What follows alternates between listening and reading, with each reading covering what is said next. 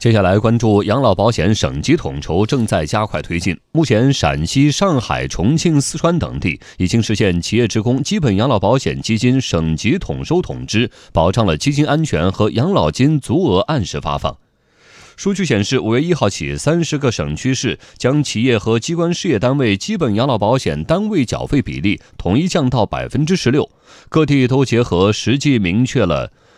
各地都结合实际，明确了调整就业人员平均工资计算口径的具体政策，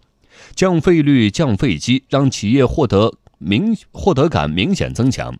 重庆两江公交公司人力资源部部长吴迎春算了一笔账，公司共有职工七千人，以前每月需要为职工缴纳一千三百万元社保费，新政实施后，企业每月缴纳的社保费用降到一千二百万元。对于企业来讲，更像是一场及时雨。呃，我们将节约下来钱呢，哈，用于员工的一个福利待遇的提高。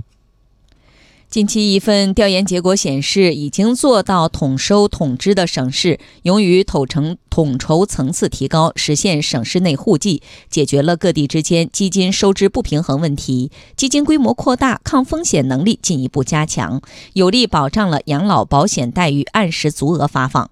来自重庆的数据显示，实行统筹前的2003年，重庆企业职工基本养老保险基金总收入是57亿元，累计结余基金可支付月数只有三个月。去年全年基金总收入达到1007亿元，比统筹前增长16倍多，累计结余基金可支付月数提高到13.8个月。重庆市财政局社保处副处长夏天说。我们指导区县通过盘活存量资金，增加预算安排，同时发挥社保基金省级统筹的功能，弥补缺口，确保退休职工养老金的按时足额发放。基金的收支平衡、安全运行，也为养老金连续多年上调奠定了基础。今年，陕西连续第十五年提高企业退休人员基本养老金水平，将有二百六十六万退休人员受益。上海今年退休人员养老金的平均增长水平在百分之五左右，降低社保费率是放水养鱼，长远来看将有利于企业增强自身实力，提高缴费能力。财政部社会保障司司长符金玲此前也指出，这种态势还将持续。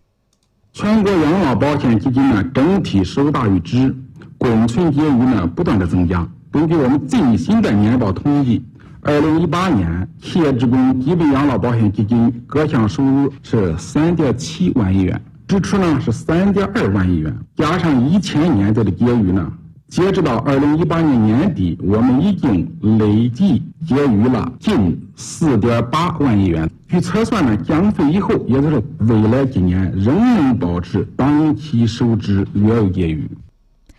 中国人民大学劳动人事学院教授曾香全认为，省级统筹的顺利推进，将为未来中央层面的统筹打下良好的基础。